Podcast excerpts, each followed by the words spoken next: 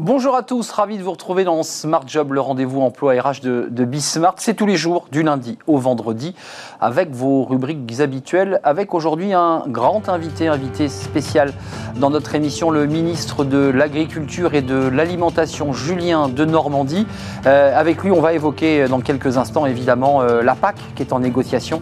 Elle sera définitivement votée en 2023. On s'intéressera à cette loi Egalim, vous savez, cette loi votée en 2018 qui devait permettre aux agriculteurs eh bien, de pouvoir euh, vivre de leurs revenus, c'est plutôt un échec. On fera le point avec lui. Et puis on s'intéressera à ce secteur sous tension, euh, tension sur les prix, euh, tension aussi au sein du monde agricole avec ces, suicides. Voilà le, programme euh, avec Julien de Normandie. Puis vous retrouverez bien entendu toutes vos rubriques, bien dans son job, bien entendu, fenêtre sur l'emploi.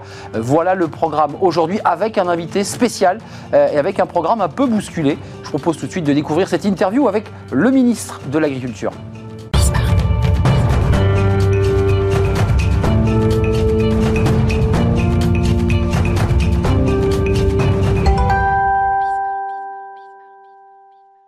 Le cercle RH avec un invité, un ministre, euh, un grand entretien aujourd'hui lui, est consacré. Julien de Normandie, bonjour. Bonjour. Merci d'avoir répondu à notre invitation. Votre, votre programme est évidemment chargé. Ministre de l'Agriculture, vous êtes sur tous les fronts. La négociation de la PAC en mai, on va en parler. La loi Egalim, euh, on, va refaire le point évidemment. Et puis il y a eu le gel, évidemment. Euh, Julien de Normandie, vous avez été sur le terrain avec des arboriculteurs, des maraîchers. On en est où? Juste en quelques mots de ces, ces questions d'indemnisation, parce que c'est vrai qu'il y a une partie de nos productions ont été détruites par le gel. C'est euh, un épisode qui est probablement la, pire catastrophe agronomique de ce début du XXIe siècle. C'est des centaines de milliers d'hectares qui ont été ravagés par le gel. Et vous savez, en fait, le gel a cette difficulté, c'est qu'il est, euh, invisible. Hum. Mais il a exactement le même effet qu'un immense incendie. Et imaginez que ce, cet, cet, événement de gel que nous avons euh, vécu revient à un incendie sur des centaines de milliers d'hectares de nos productions de fruits, hmm. de vignes, voire de grandes cultures. Et donc on a mis en place des systèmes d'indemnisation qui sont tous en train de se déployer. Euh, avec euh, beaucoup de, de, force, beaucoup de pragmatisme aussi pour être au plus près du terrain. Et donc la plupart d'entre eux sont d'ores et déjà opérationnels. On a mis d'abord des aides d'urgence, maintenant on met des aides de soutien à la production. On fait preuve d'innovation aussi pour que ce soit rapide. On fonctionne avec des avances, ce qui n'existait pas jusqu'à présent.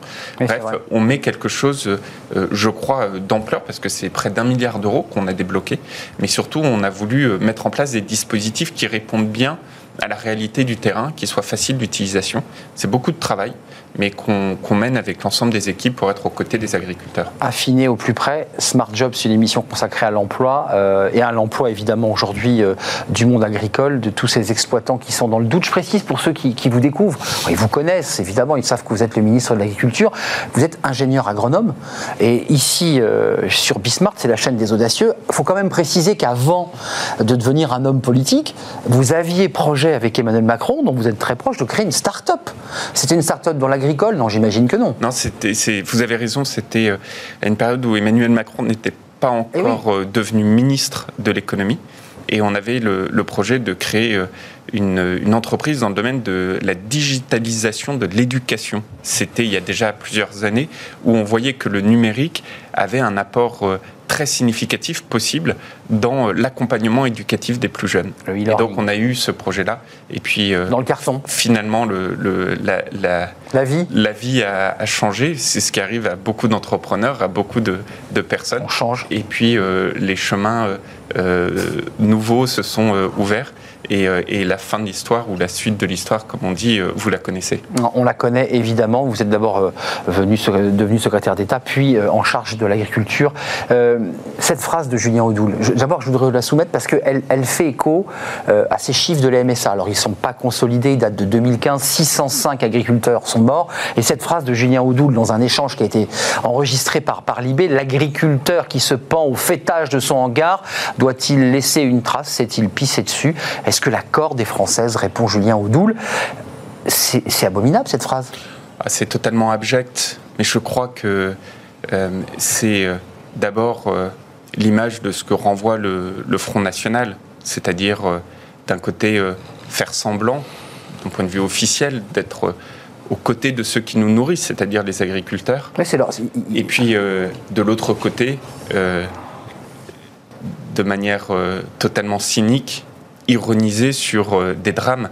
Parce que dans notre pays, il y a des agriculteurs qui sont en situation de détresse, il y a des drames, et que face à ces situations de détresse, face à ces drames, on se mobilise. Je peux vous dire qu'on se mobilise avec des parlementaires, avec des professionnels, avec les services, euh, vous l'avez dit par exemple, de la MSA, mais des collectivités locales. Et tout ça, on le fait avec beaucoup de dignité, beaucoup d'accompagnement. Ça manque de dignité, ce que dit le ah, candidat tête de liste euh, RN. C'est à l'opposé de, toute euh, dignité, c'est à l'opposé de, de toute considération. C'est à l'opposé, au final, euh, de toute volonté réelle euh, d'accompagner, de trouver des solutions, euh, d'être au contact, d'avoir ce ressenti, de, de, partager cette souffrance, partager cette détresse pour mieux y répondre. Il faut jamais oublier que les agriculteurs, moi j'ai j'aime à les définir comme des entrepreneurs du vivant qui nourrissent le peuple. Hum. Et pour euh, une chaîne comme Bismart, c'est important parce que euh, les agriculteurs, ce sont des entrepreneurs. C'est clair. c'est des personnes qui prennent des risques, des risques liés au vivant. Ces entrepreneurs du vivant, le gel, on ben en a parlé, la sécheresse, parfois les cours des marchés, mais qui assument une mission incroyablement noble qui est celle de nous nourrir. Et ces entrepreneurs, ils sont prêts à prendre des risques mais parfois c'est très difficile. Ils le font par passion, cette noble mmh. mission. On va y venir. Mais parfois c'est très compliqué. Et donc, face à, cette noble mission, face euh, à cette profession qui travaille probablement le plus dans notre pays, euh, je crois qu'il faut à la fois respect et dignité.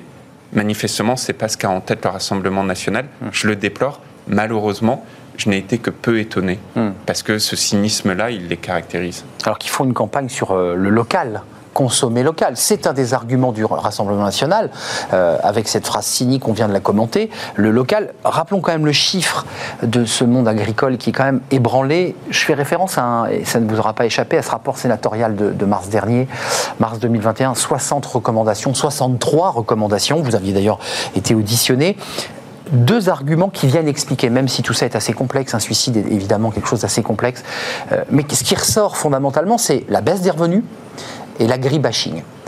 Commençons par l'agribashing, puisqu'on est dans une campagne euh, électorale, régionale et déjà présidentielle. L'agribashing, ce sont des mouvements écologistes radicaux qui considèrent que l'agriculteur est l'ennemi de la terre. Qu'est-ce que vous leur répondez?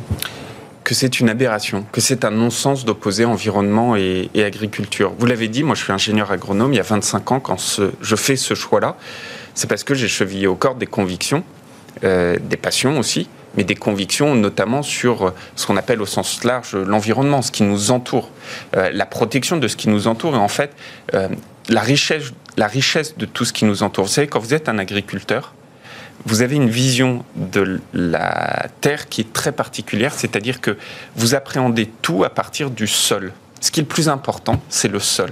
Et le sol, c'est ce qu'il y a de plus riche en termes de biodiversité, en termes euh, d'écosystème. Et donc, quand vous êtes un agriculteur et que vous passez votre journée à recevoir des leçons de morale par certains qui se disent beaucoup plus environnementalistes ou écolos que mmh. vous-même, euh, d'abord, vous ne comprenez même pas cet argument. Parce que vous, votre métier, c'est précisément de chérir le sol. Et deuxièmement, moi je pense que ce sont aussi des personnes euh, qui euh, sont dans une méconnaissance totale de ce qu'est la transition agroécologique et de ce qu'on demande au monde agricole. Je vais vous donner juste un exemple pour que tout le monde l'ait en tête. Ça me fait penser à Stéphane Le Foll, je vous coupe, mais à l'époque Stéphane Le Foll avait lancé cette idée qu'on pouvait marier le développement économique agricole avec l'écologie. Mais, il ne faut surtout pas les, les, opposer, surtout pas. Je vous donne juste un exemple. Euh, aujourd'hui on l'ignore, mais sur notre planète, là on capte le plus de carbone c'est pas la forêt, c'est la terre.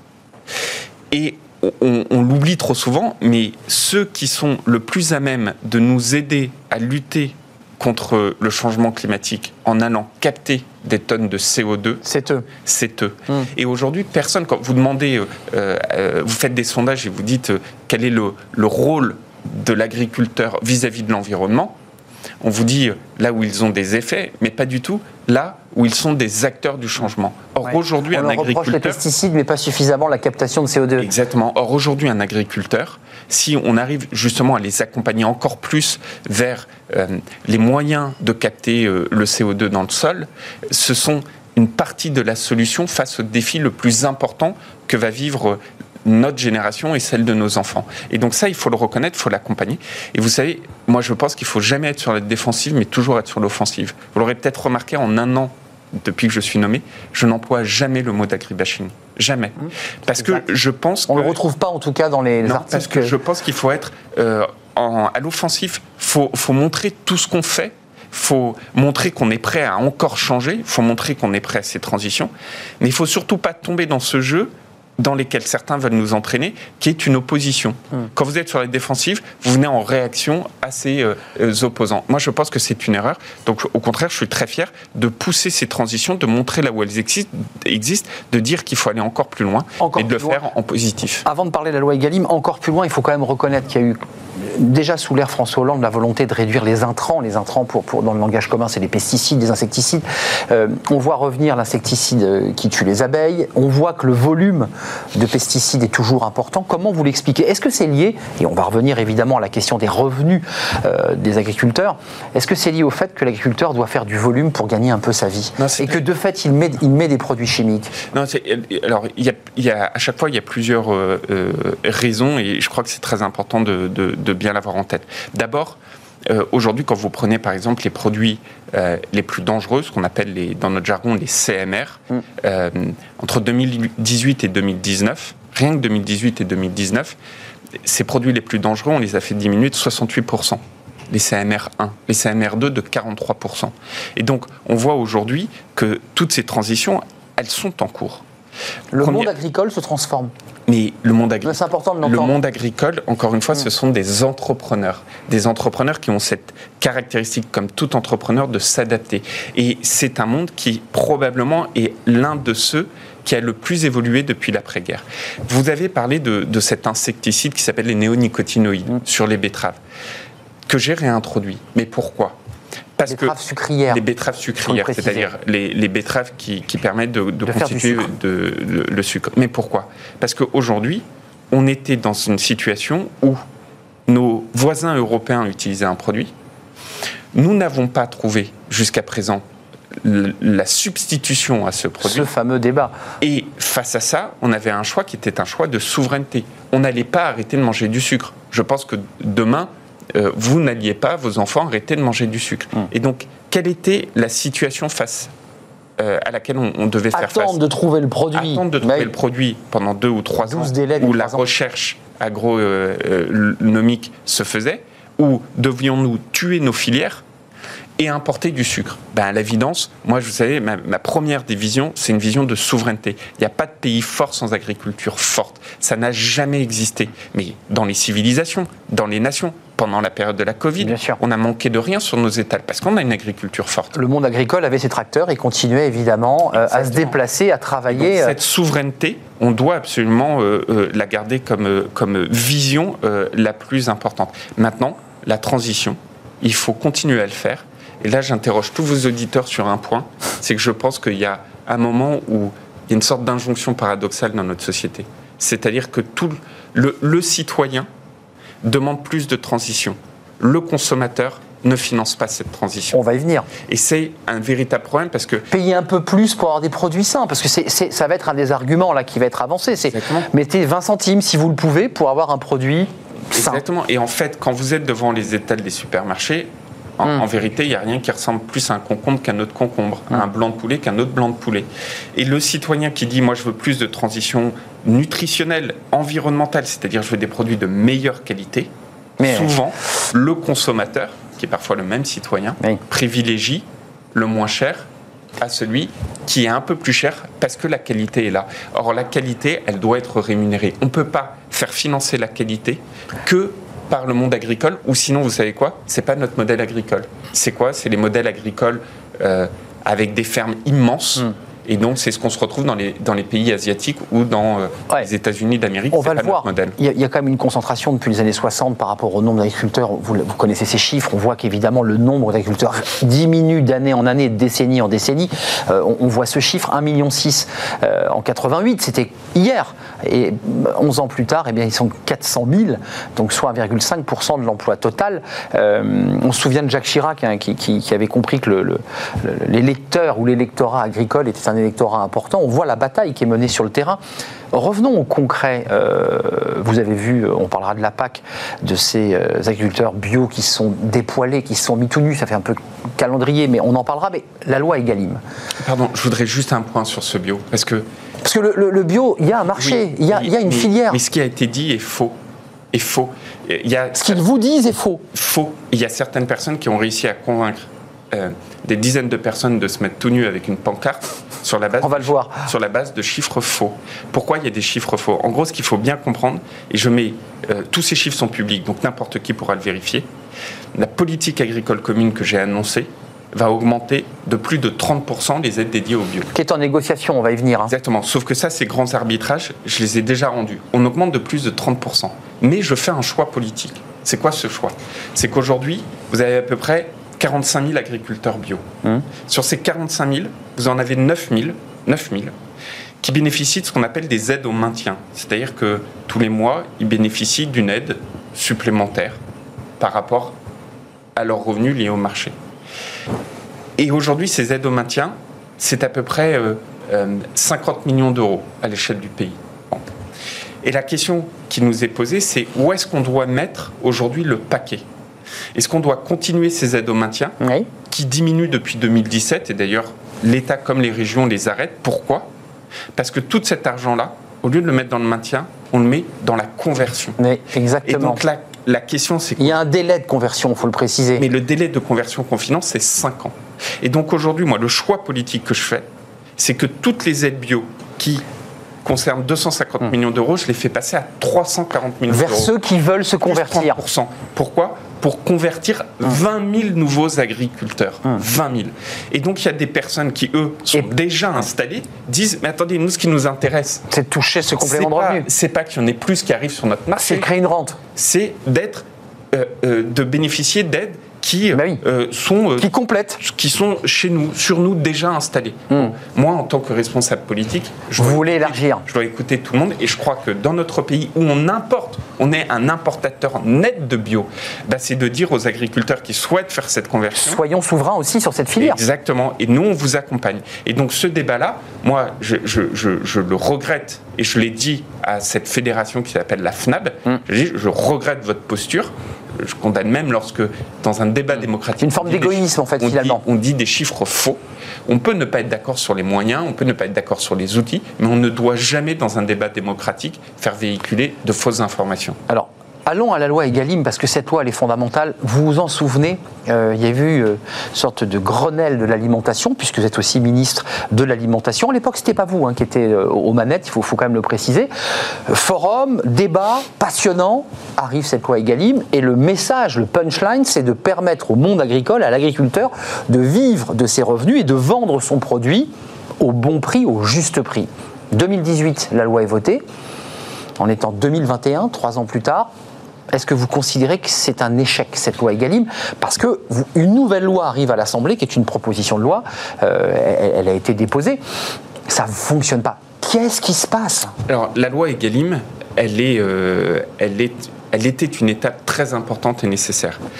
Euh, c'est quoi la philosophie? C'est qu'aujourd'hui, vous avez euh, des négociations qui sont très particulières parce que c'est un ménage à trois. Et souvent, un ménage à trois, ça se finit mal. La grande distribution. Et donc, vous avez d'un côté la grande distribution qui achète un industriel qui lui-même achète à un éleveur mm. ou euh, à, un agriculteur. Ou parfois, il traite en direct euh, ses volumes. Et aujourd'hui, la loi Egaline, qu'est-ce qu'elle avait dit? Elle avait dit ce qu'on appelait la marche en avant. C'est-à-dire qu'elle a, elle a imposé un principe qui est très, très bien, c'est de dire l'agriculteur doit d'abord négocier avec mmh. l'industriel avant que l'industriel ne négocie avec la grande distribution. C'est-à-dire qu'on part du coût de production mmh. pour faire le prix à la fin. Parce que lui, il a, il a, des, il a des, coûts aussi de production, hein. les intrants, euh, et qui sont souvent en eh augmentation.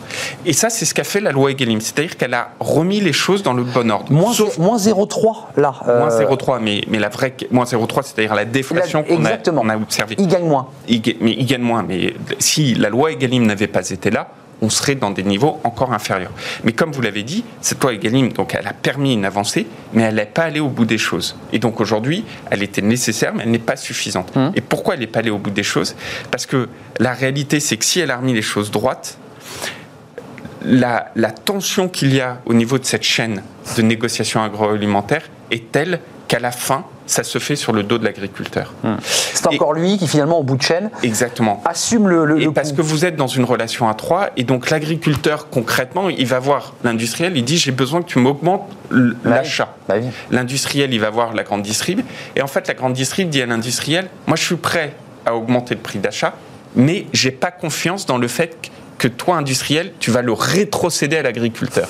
Et l'industriel se cache derrière cela en disant à, l'agriculteur, bah, en fait, personne ne veut. Bref, industriel et, et grande distribution euh, n'arrivent à se mettre d'accord et tout ça se fait sur le dos de l'agriculteur. Et donc là, on va aller beaucoup plus loin beaucoup plus loin. sur la transparence notamment. Exactement. Bah avec cette proposition de, loi qui arrive à l'Assemblée dans quelques jours, que le gouvernement soutient, on va faire ce qu'on appelle la non-négociabilité du prêt agricole.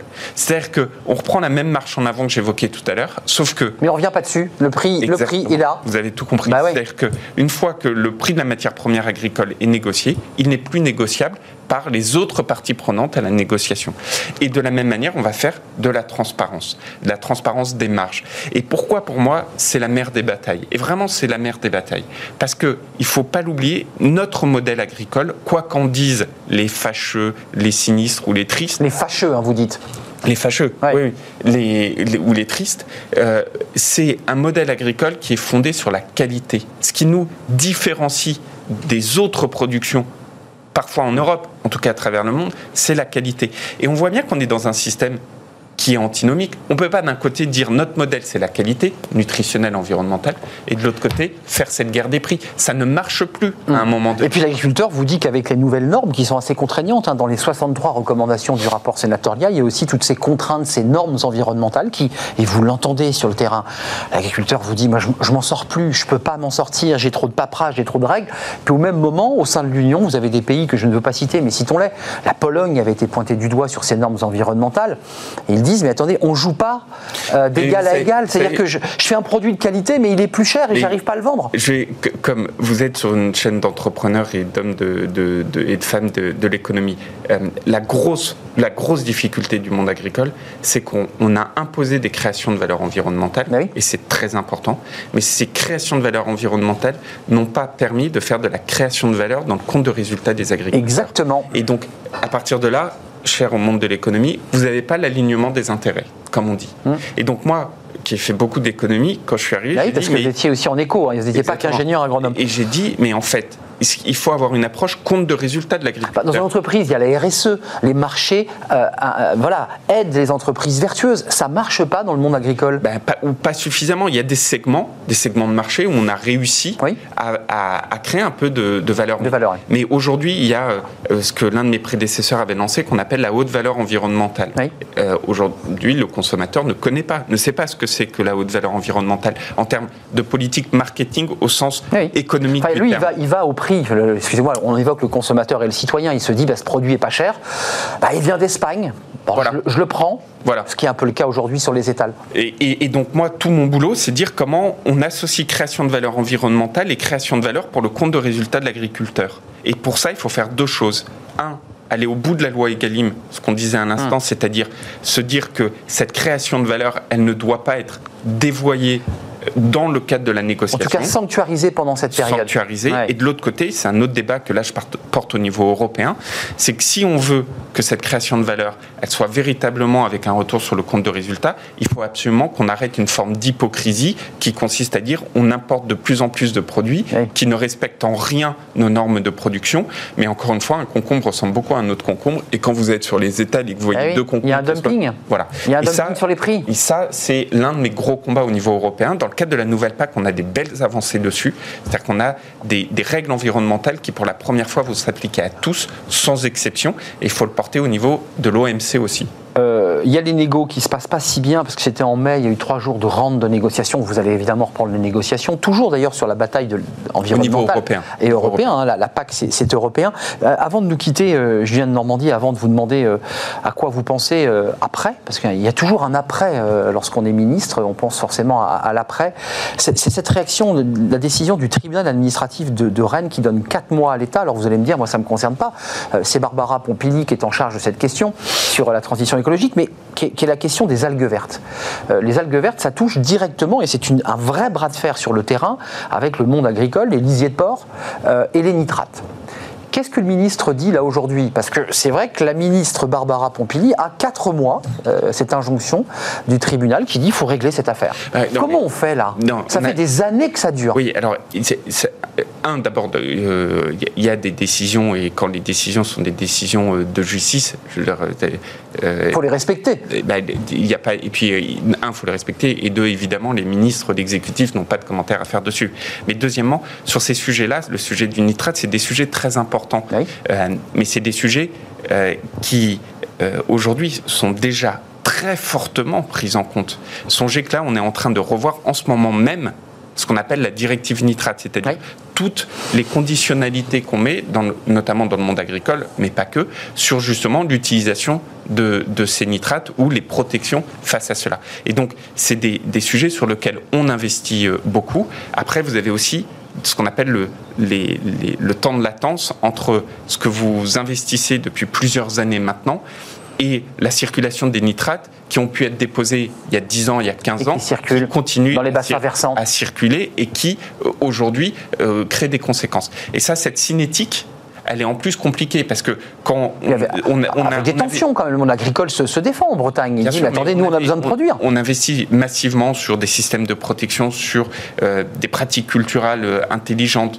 euh, et ça, on investit massivement. Et puis, on- on- en plus de ça, on renforce euh, la, la réglementation euh, là-dessus. Donc, il ne faudrait pas laisser croire que ces transitions ne sont, encore une fois, pas prises en compte ou balayées Hmm. D'un ne se revers passe de- rien. de main. C'est- Ce serait totalement faux. C'est une réponse avant de nous, nous quitter. euh, c'est quoi euh, l'après ministère de l'Agriculture? Est-ce que vous vous dites, euh, vous parlez beaucoup d'entrepreneurs, vous avez une double casquette, c'est l'économie qui vous passionne aussi, euh, et puis et puis évidemment ces questions d'a- d'agrologie, d'innovation. C'est quoi? Vous remontez une entreprise, vous quittez la politique, vous continuez la même histoire aux côtés d'Emmanuel Macron? Bah, Moi, j'ai vraiment ces deux jambes, c'est-à-dire que je suis passionné par la chose publique. C'est un honneur immense de pouvoir partager ses passions, sa vision et de le faire en tant que, ministre. Et oui, j'ai une, une fibre très forte aussi pour l'entrepreneuriat. Euh, j'ai j'ai 40 ans, euh, j'ai quatre enfants. Euh, J'espère pouvoir avoir plusieurs vies, si je puis dire, dans, dans, dans mon parcours professionnel. Mais la réalité, c'est que au moment où je vous parle, et singulièrement dans la période qu'on connaît avec la Covid, avec toutes ces difficultés, je peux vous dire que Pas le temps. le temps d'un ministre, il, il est, il- c'est très important qu'il ait un- une vision de temps long, surtout que le ministère de l'Agriculture et de l'Alimentation, c'est le ministère du temps, pas que des crises. Hum. On dit souvent que c'est le ministère des crises. J'ai payé pour voir, hein, entre la betterave, la sécheresse, euh, Le gel. le gel, etc. Mais c'est surtout un ministère du temps long, c'est-à-dire comment aujourd'hui on adapte notre agriculture à la, À 10 ans. à- au changement climatique. Bien on sûr. vient de lancer le Varenne agricole de l'eau et du changement climatique pour se dire mais comment on s'adapte et aujourd'hui prévoir l'agriculture de demain? Comment on investit dans le plan de relance? Je suis très content parce que le président et le Premier ministre euh, m'ont entendu et on, on- on- on investit massivement dans notre agriculture. On fait plus d'un milliard d'eux ou dans notre forêt. Et, et tout ça, ce- avoir cette vision du temps long, c'est très important. Mais c'est vrai que c'est un temps long pour l'agriculture et peu de temps que je consacre pour euh, savoir quel est mon temps long à moi, si je puis dire. Pas encore le temps de, lever la tête du guidon. Et je me permets juste, Bah, que je, je- pour toutes celles et ceux qui nous écoutent, euh, le monde agricole ou le monde de l'alimentation est un monde qui recrute profondément. Mais oui. profondément. Ils cherchent des salariés. ils cherchent des salariés. Et puis, contrairement à ce qu'on. Pas que des saisonniers, hein, parce que là, non, quand on parle aux non. saisonniers, ils disent je ramasse pas mes des- asperges, mes, des- mes des- cerises. Des, salariés et, et un, alors je suis biaisé parce que moi j'ai cette euh, passion, mais, mais n'oubliez jamais qu'un agriculteur c'est un entrepreneur du vivant qui nourrit le peuple. Et tous les maillons de la chaîne agroalimentaire s'inscrivent dedans. Deuxièmement, n'oubliez jamais que ce sont des métiers incroyablement innovants Hum, et qu'aujourd'hui la révolution numérique elle est déjà très ancrée dans le monde agricole. L'intelligence artificielle, hein. L'intelligence artificielle, c'est ce que j'allais dire, avec la data, la donnée, est un champ incroyable aujourd'hui d'application et de développement. Hmm. Bref, ce sont des métiers profondément innovants. Je suis d'accord. Et il y a en plus en France une force extraordinaire qui est l'enseignement agricole, hmm. technique ou supérieur, moi j'en suis issu, et cet enseignement agricole, euh, c'est une, singularité française. C'est un enseignement des métiers du vivant, pas que du métier d'agriculteur, hmm. des métiers Très du vivant. Très performant, en effet. Très performant, et donc tous les, parents euh, qui nous écoutent, euh, au moment où les enfants doivent faire aussi leurs orientations, regardez ces, ces, lycées du vivant. Et il y a des débouchés ben, il y a un taux bah d'employabilité qui est incroyablement élevé. Sans parler de tous les urbains qui décident, on n'a pas le temps d'en parler, mais qui décident de, renverser la table, de quitter la finance et de, quitter Paris pour ouvrir eux aussi euh, une exploitation, de travailler sur des, niches euh, agricoles. C'est intéressant. Intéressez-vous au métier du vivant, et d'ailleurs, je vous le dis, à partir du, de mémoire du 28 juin, on va lancer une grande campagne de communication. Formidable. Qui va s'appeler Les entrepreneurs du vivant. Euh, à, destination du grand public, un peu comme ce qu'avait fait euh, l'armée fut un temps, euh, engagez-vous. Engagez Et là, c'est les entrepreneurs du vivant, rejoignez-nous pour montrer le caractère innovant, la finalité de ces métiers, la beauté de ces métiers, l'intérêt pour ces métiers. C'est des métiers difficiles, c'est des métiers où on travaille beaucoup, c'est des métiers pleins de valeur, des métiers énormément innovants, c'est des métiers qui font sens. Je peux vous dire qu'on se lève le matin, en dépit des difficultés, en ayant euh, la foi dans ce qu'on fait, et c'est très important. Je ne sais pas si vous réfléchissez à une émission, vous avez vu le boom qu'ont fait les, écoles de cuisine et de pâtisserie depuis qu'une émission, euh, on ne les cite pas encore que tout le monde les connaît, ça serait intéressant d'imaginer aussi une émission qui valorise le métier de, l'agriculture. Je suis persuadé que vous y réfléchissez. Euh, non, mais c'est votre métier, donc je suis preneur de vos propositions. Et eh ben voilà, on, va se voir après, parce que je pense qu'un des éléments de valorisation d'un métier, c'est aussi la manière dont, la télévision en parle et dont elle valorise sa jeunesse. Totalement. À suivre. Eh bien peut-être que vous viendrez nous voir après cette initiative du, 28 juin pour valoriser ces, métiers avec une campagne euh, à l'image, j'imagine? Une campagne à l'image, une campagne sur les réseaux sociaux. Entrepreneurs du vivant, rejoignez-nous. C'est ça le, point euh, d'accroche. Et, vraiment, je, le dis, vous savez, le, vivant, c'est ce qu'il y a de, plus complexe dans la vie. C'est la beauté de la vie d'ailleurs. Incroyable. Et le vivant, ça ne se dompte jamais. Au mieux, on arrive à s'adapter à lui. C'est vrai. Et, c'est vrai sur euh, tous les métiers de la chaîne et vraiment de la recherche fondamentale en passant par euh, l'ingénierie, en passant par euh, la technique, en passant par le travail de, la terre. Comme on dit, c'est vrai que la terre est basse, euh, c'est-à-dire que c'est souvent des métiers qui sont physiques, mais c'est des métiers profondément innovants et profondément remplis de sens. Et, et, encore une fois, il y a une passion dans ce métier-là. Moi, mon boulot, c'est de faire en sorte que la passion, elle vienne se joindre à la rémunération pour hmm. faire cette création. C'est l'enjeu, c'est l'enjeu. Mais il faut absolument que tout le monde s'intéresse aussi à ces métiers. Bah, vous avez aussi cette passion, euh, vous nous l'avez transmise en tout cas, avec cette campagne le 28 sur les métiers du vivant. Vous allez en entendre parler, on l'a eu un peu en exclusivité d'ailleurs avec les, mots de Julien de Normandie. Merci Monsieur le ministre d'être venu, euh, ministre de l'Agriculture et de l'Alimentation. Et on l'a entendu, vous n'avez pas le temps de lever la tête parce que bah, évidemment le programme est chargé, il y a beaucoup, beaucoup, beaucoup, beaucoup de choses à faire. Euh, et il y a des emplois à pourvoir. Je ne sais pas comment on fait d'ailleurs comment on fait Il y a une rubrique recrutement sur le ministère. Comment on fait là pour gérer les recrutements? Alors justement, au moment où on va lancer cette campagne, on va euh, mettre en place en parallèle une, des pages dédiées eh qui recensent l'ensemble pour pouvoir euh, l'ensemble des, des, liens et des sites qui permet qui de, d'aller vers des offres d'emploi, qui d'aller vers l'enseignement agricole. C'est un vrai sujet, hein. l'accès à ces offres pour, pour les jeunes et les moins aussi jeunes. De, on travaille beaucoup avec euh, Elisabeth Borne pour faire la jonction avec le plan euh, Un jeune, une solution. Un jeune, une solution. Il y a beaucoup d'opportunités aussi dans le métier de l'alternance, mais je le redis aussi beaucoup dans le métier euh, de l'innovation. C'est vrai. que vous soyez de, dans la donnée, que vous soyez de la data, c'est clair. De ah l'ingénierie, que vous soyez de la recherche fondamentale. On, la France est souvent l'un des pays les plus pionniers dans cette recherche du vivant et de l'innovation. Et c'est une force incroyable. Et donc, euh, moi, j'espère que toute une autre jeunesse euh, va continuer à, se, mobiliser sur ces sujets-là. Vous en êtes le porteur, en tout cas, à travers le message. et je crois que surtout que la période qu'on vit, vous savez, la, période de la Covid, c'est surtout le fait qu'il n'y a qu'une seule santé sur Terre. La santé animale, végétale, humaine, et que ces métiers du vivant, c'est ce qui fait le, pont entre toutes ces santé. Je crois que c'est le plus important. Vous devez avoir de sacrées discussions avec votre épouse, parce que je ne l'ai pas dit, c'est pas non plus un carnet rose, mais votre épouse est aussi ingénieur agronome. Je vous le confirme. J'imagine que vous devez avoir des discussions un peu sérieuses euh, à propos d'agriculture. Oui, on ne parle pas que de ça, hein, je vous bah, J'imagine, j'imagine. Merci Vianne Normandie d'être venu sur notre plateau, ministre de l'Agriculture et de l'Alimentation. Notre invité dans ce grand entretien.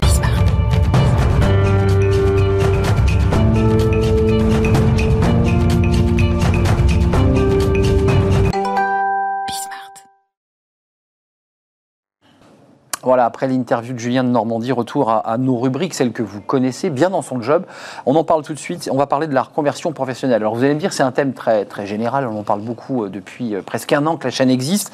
Euh, là, on va s'intéresser à une reconversion qui, qui permette eh bien, aux, salariés de pouvoir vraiment coller à ses aspirations, à ses désirs, à ses envies profondes. On en parle avec Ludovic de, de Gromard. Bonjour Ludovic. Bonjour Arnaud. Je suis ravi de vous accueillir. Vous êtes CEO et cofondateur de Chance. On dit Chance ou Chance? Comme vous voulez. Euh, parce que vous avez un pied aux États-Unis aussi. Il y a quand même tout un travail qui a été mené euh, par Chance d'abord aux États-Unis. On est né à San Francisco, oui. D'abord, j'aimerais que vous me racontiez la philosophie, parce que euh, un petit peu dans la mouvance de, Tech for Food, d'abord, il y a une petite anecdote qui est intéressante, c'est que vous avez démarré aux États-Unis et que le premier chèque que vous recevez, c'est Google qui vous finance la R&D. Qu'est-ce qu'ils vous ont dit? Pourquoi, pourquoi Google se dit, tiens, ce, ce jeune entrepreneur, ce jeune start-upper, on va le soutenir? Qu'est-ce qui leur a plu dans votre philosophie? Écoutez, euh, tout, est parti de. Initialement, j'étais recruteur. J'étais recruteur aux Émirats Arabes Unis puis aux États-Unis. Et, je, rencontrais des dizaines de personnes chaque jour, et ça continue aujourd'hui avec chance, qui euh, me disaient Je sens que je suis pas tout à fait aligné avec ce que je fais.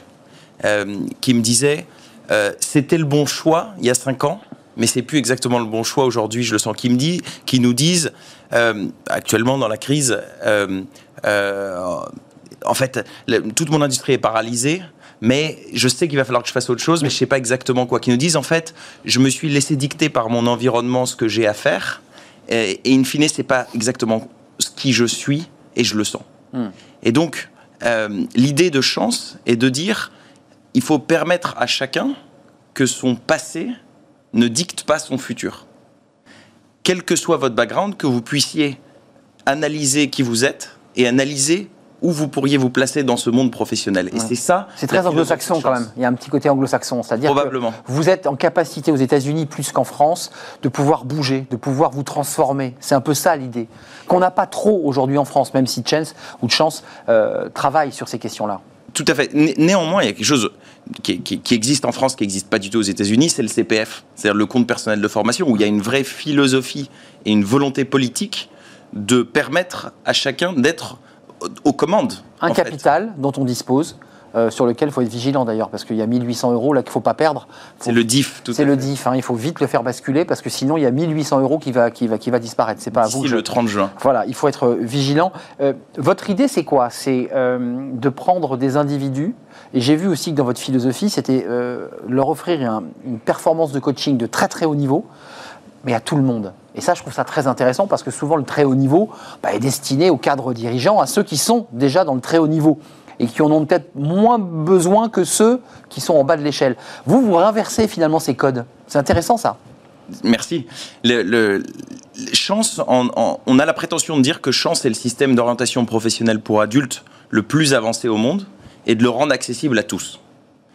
Et pour vous décrire l'offre de chance, c'est un parcours de coaching digital pour choisir le travail aligné avec qui vous êtes. C'est un parcours de 30 heures qui est 100% en ligne, dans lequel vous avez en fait une double dynamique. D'une part, d'auto-coaching, donc de coaching à faire seul sur téléphone, et d'autre part, de vidéo-coaching avec un ou une coach professionnelle en vidéo qui a été choisi pour vous sur la base de votre personnalité. Hum. Et pour vous Donc, j'ai un travail déjà de, de, faire un portrait robot bien détaillé pour pouvoir offrir au plus près euh, un besoin de formation. C'est bien cela. C'est ça, sauf que c'est entremêlé. C'est-à-dire que vous avez 2-3 heures d'auto-coaching, une heure de vidéo-coaching, 2-3 heures d'auto-coaching, une heure de vidéo-coaching. Et pour vous donner une métaphore là-dessus, ce serait la métaphore du chirurgien ou de la chirurgienne. C'est-à-dire que on fait faire par euh, la machine, en fait, tout ce que la machine peut faire au moins aussi bien que l'humain. Donc, mmh. c'est les équivalents des IRM, des scanners, des radios. Et ça vient nourrir par la donnée le ou la coach professionnel qui donc peut intervenir de manière très précise. Le coach a ce tableau de bord devant lui. Exactement. C'est justement la finesse de champ. C'est ce sur quoi on a travaillé. Ce que, ce que vous ne dites peut-être pas, parce que euh, vous ne voulez pas écorcher les, les voisins et les concurrents, c'est que la, la qualité de cette formation, me semble-t-il, c'est qu'elle est sur mesure. Et souvent, ce qu'on entend en retour de formation, c'est que c'est une formation très générique qui correspondait pas à ce que j'attendais vraiment. C'est ça la, la difficulté aujourd'hui. Tout à fait. C'est en fait tout- toute la question et ce sur quoi aujourd'hui on a investi 10 millions d'euros de R&D depuis 6 ans sur le sujet. Vous parliez de Google qui était notre, notre premier soutien financier. En C'est fait. Google.org, le bras philanthropique de Google. Et puis on a ensuite euh, affiné, affiné, affiné notre méthode. euh, donc depuis 6 ans, en croisant différentes techniques qui viennent des différentes sciences cognitives. Donc vous avez évidemment des techniques de psychologie.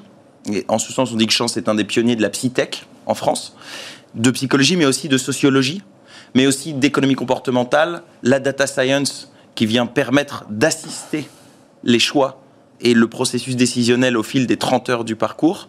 Euh, et et- et c'est tout cela qui constitue la méthode et sur laquelle on travaille tous les jours à améliorer, améliorer, pour permettre à chacun d'avoir le parcours le plus individualisé et lui permettre, in fine, de se comprendre au mieux et donc de déterminer le meilleur choix de carrière pour lui ou pour elle. Euh, petite parenthèse, j'ai- vu que ça- vous aviez été mentoré depuis 2014 par quelqu'un que j'avais rencontré qui s'appelle Mohamed Younous euh, et, et- et puis Robert Dills, que lui je n'ai pas rencontré. Enfin, c'est pas rien. Vous avez été mentoré? Euh, en fait, Il vous donne des conseils? Comment s'est passé cette relation avec Mohamed Younous? Mohamed Younous, c'est le président de Chance. Et en fait, depuis le premier jour, Très prestigieux. il s'est dit, je, je suis allé le rencontrer au Bangladesh Mmh. pour lui expliquer notre vision et lui dire, aujourd'hui, dans le monde, il y a une mobilité sociale qui est limitée. Et donc une égalité des chances, d'où le nom de chance, qui est en fait est limitée. Un chiffre pour vous, euh, aujourd'hui en France, c'est un chiffre de l'OCDE de 2018. Aujourd'hui en France, si vous faites partie des 25% des Français aux salaires les moins élevés, il va falloir en moyenne 6 générations à votre descendance pour passer au-dessus du salaire médian. Et 6 générations, c'est 2 siècles. Donc, en fait, au-delà de ce qu'on peut voir dans les journaux, qui est anecdotique, statistiquement, il n'y a pas de mobilité sociale. Donc, quelle est la théorie d'impact de clair. chance?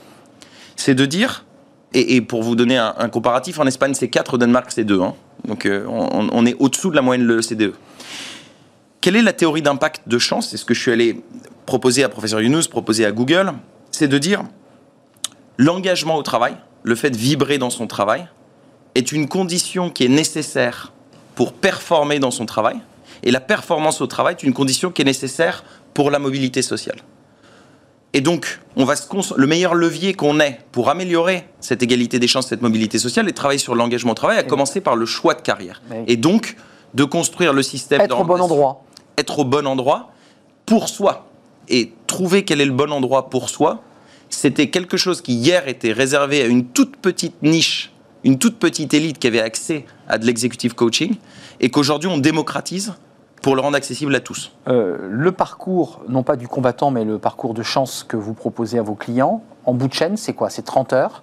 Euh, c'est terminé, j'ai fait ma dernière heure, soit d'auto-coaching, soit de coaching. Qu'est-ce qui se passe après? Vous savez, le, le process est assez simple. Dans en moyenne, chance dure trois mois. Euh, vous avez un premier mois d'introspection, donc d'identification de vos aspirations profondes, de structuration de vos aspirations profondes. Bilan de compétences, un, un peu ce, ce- ce type-là, c'est un mot un peu galvaudé? On, on est aussi certifié comme bilan de compétences, ça va au-delà d'un d'un bilan de compétences traditionnel. Donc vous avez ce travail sur aspiration, compétences et vos, ce qu'on appelle vos impératifs de vie, qui sont vos impératifs financiers.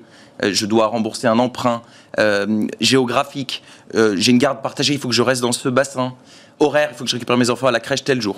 Donc on utilise ensuite toute cette donnée de l'introspection pour vous remettre algorithmiquement une liste de 12 pistes professionnelles alignées avec qui vous êtes. C'est le démarrage du deuxième mois, qui est le mois d'exploration.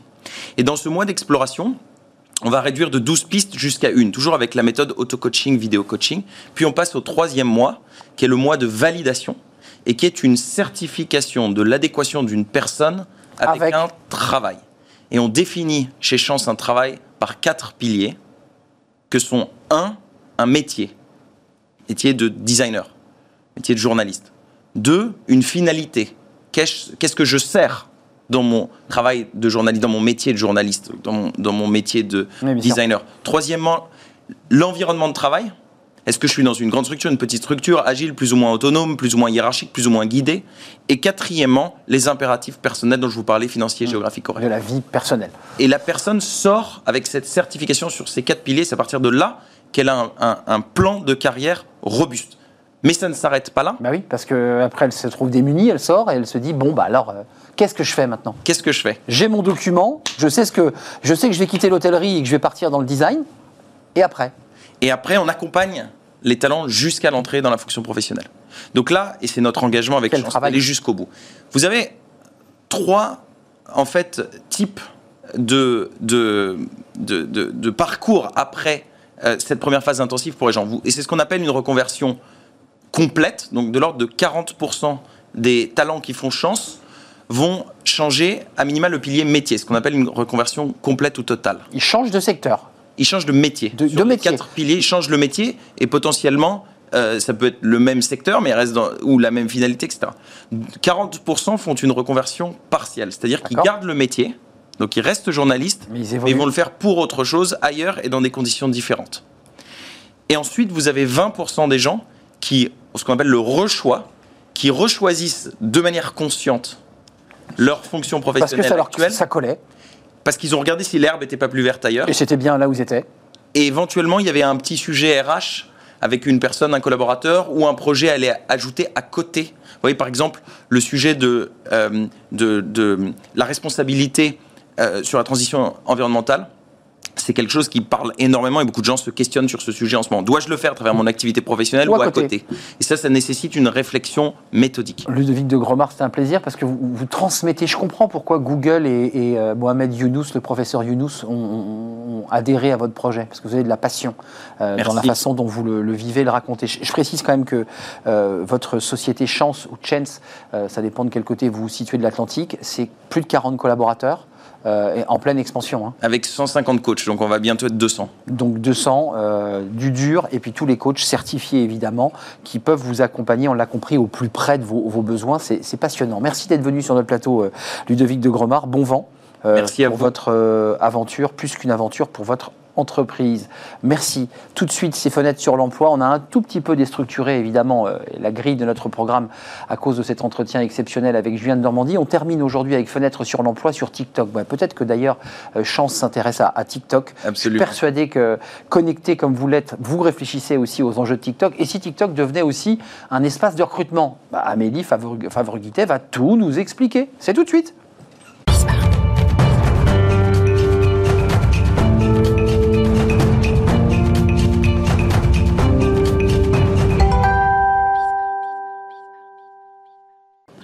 Fenêtre sur l'emploi avec l'incontournable Amélie Favre-Guittet. Comment allez-vous? Très bien, merci. Je suis très heureux de vous, de vous voir, Amélie. Vous avez vu, on a un petit peu bousculé évidemment l'organisation de ce programme pour l'entretien euh, avec Julien de Normandie. On a parlé des suicides. J'ai vu que vous aviez été réceptive à cette question des suicides.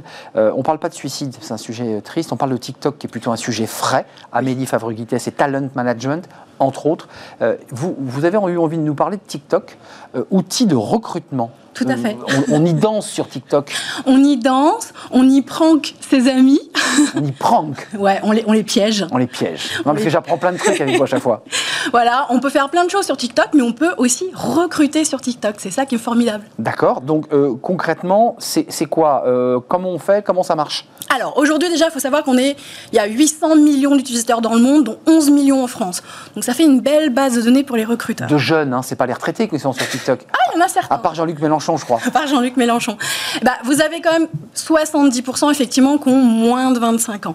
Et après, on est plutôt sur une tranche de 20% qui ont entre 25 et 35 ans. Mais c'est une belle cible pour les recruteurs, justement. Hum, euh, comment, comment on fait? Comment ça se passe? Qu'est-ce qui se passe? Les jeunes regardent, ils regardent les petits jeux avec euh, je danse, j'ai mon copain qui danse, et puis quoi Ils s'intercalent des, publicités, des, annonces? Comment ça, comment ça marche? Il peut s'intercaler des publicités. Le DRH danse Le DRH peut danser, ça peut être une publicité. Du coup, l'entreprise a payé pour avoir cette publicité de recrutement.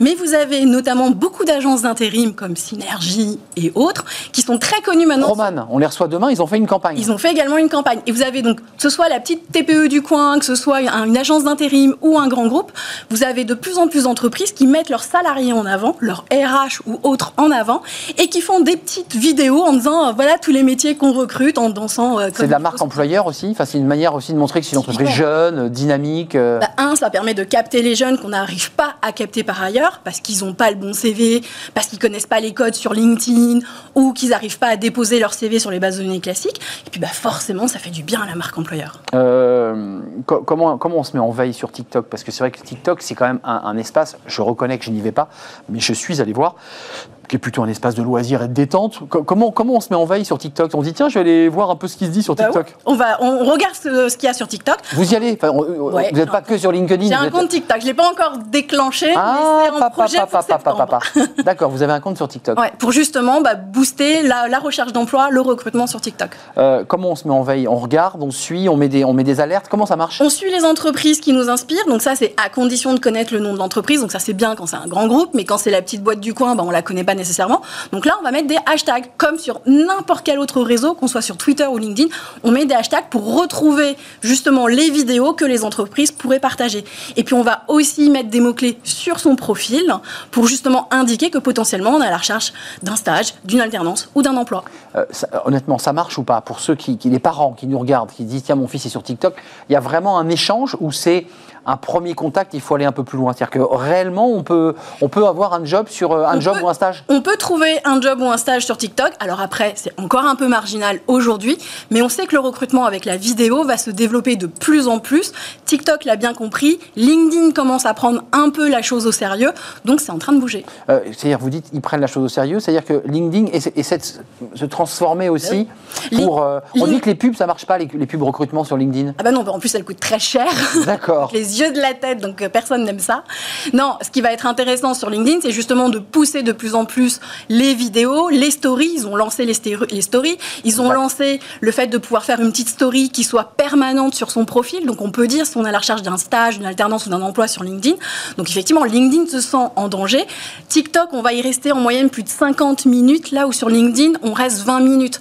Effectivement, il faut faire bouger les choses et c'est l'objectif de chaque réseau social, c'est de faire rester les gens le plus longtemps possible. Mais pour être bien concret, je suis un jeune, euh, je cherche un stage ou un job de début de carrière, j'ai fini mes études. Euh, je m'exhibe, je fais une danse incroyable en mettant un panneau, je cherche un job. Il y en a qui le font. Euh, est-ce qu'il y a des DRH qui sont connectés à TikTok en disant tiens, lui, il m'intéresse? Non, enfin, franchement. Pas tous, forcément, ils ne sont pas encore très nombreux. Mais certaines entreprises commencent à comprendre que pour recruter un jeune diplômé. Ça vient plutôt du côté de l'entreprise. Un job étudiant, et eh ben, il faut être là où est notre cible, en fait. Mm. C'est où est le candidat que l'on recrute. C'est plus côté de l'offre, hein, Amélie. Tout à fait. Pour l'instant, la demande, il n'y a pas encore des jeunes qui tiennent leur panneau en disant. Là, qui euh, le font, mais ils ne sont pas assez nombreux. Mm, ils le font beaucoup trop sur LinkedIn, par contre. Mais vous, en revanche, qui êtes une spécialiste du recrutement, talent management, vous êtes en veille sur TikTok. Ouais. C'est-à-dire vous regardez, vous regardez, et donc vous avez déjà contacté des gens sur TikTok en disant. Pas euh, encore contacté ah, sur TikTok. Voilà, voilà, voilà. On a été tenté, mais on l'a pas fait parce qu'on a, on a nos autres canaux qui sont assez efficaces. C'est ça. Mais c'est quelque chose qui nous tente bien. Bon, TikTok comment ça commence? Les recruteurs vous surveillent, vous observent, et donc peut-être un jour, eh bien entre euh, un pas de danse et une danse de deux chats euh, qui gigotent, bah, vous serez peut-être recruté pour votre job. Merci Amélie d'être venue sur notre plateau comme quasi chaque mardi d'ailleurs. On se retrouve la semaine prochaine, j'en suis sûr. Euh, merci d'avoir assisté à notre émission un peu spéciale, évidemment, vous l'aurez compris, pour cette longue interview, ce long entretien avec le Julien de Normandie et avec nos invités, évidemment, Amélie Favrugité qui clôt notre émission. Merci à Fanny Griesmer, évidemment. Merci à Pauline Gratel, merci à toute l'équipe, Romain Luc pour le son, Justine, Romain Luc pour la réalisation, Justine pour le son et Margot pour l'accueil invité. Merci à vous, merci vous qui nous regardez, qui réagissez, qui likez, je sais pas comment on dit sur les réseaux sociaux. On like, on, commente, on partage. On partage, il y a du partage, il y a du commentaire, c'est la joie. Merci, je serai là demain pour de nouvelles aventures. Bye bye.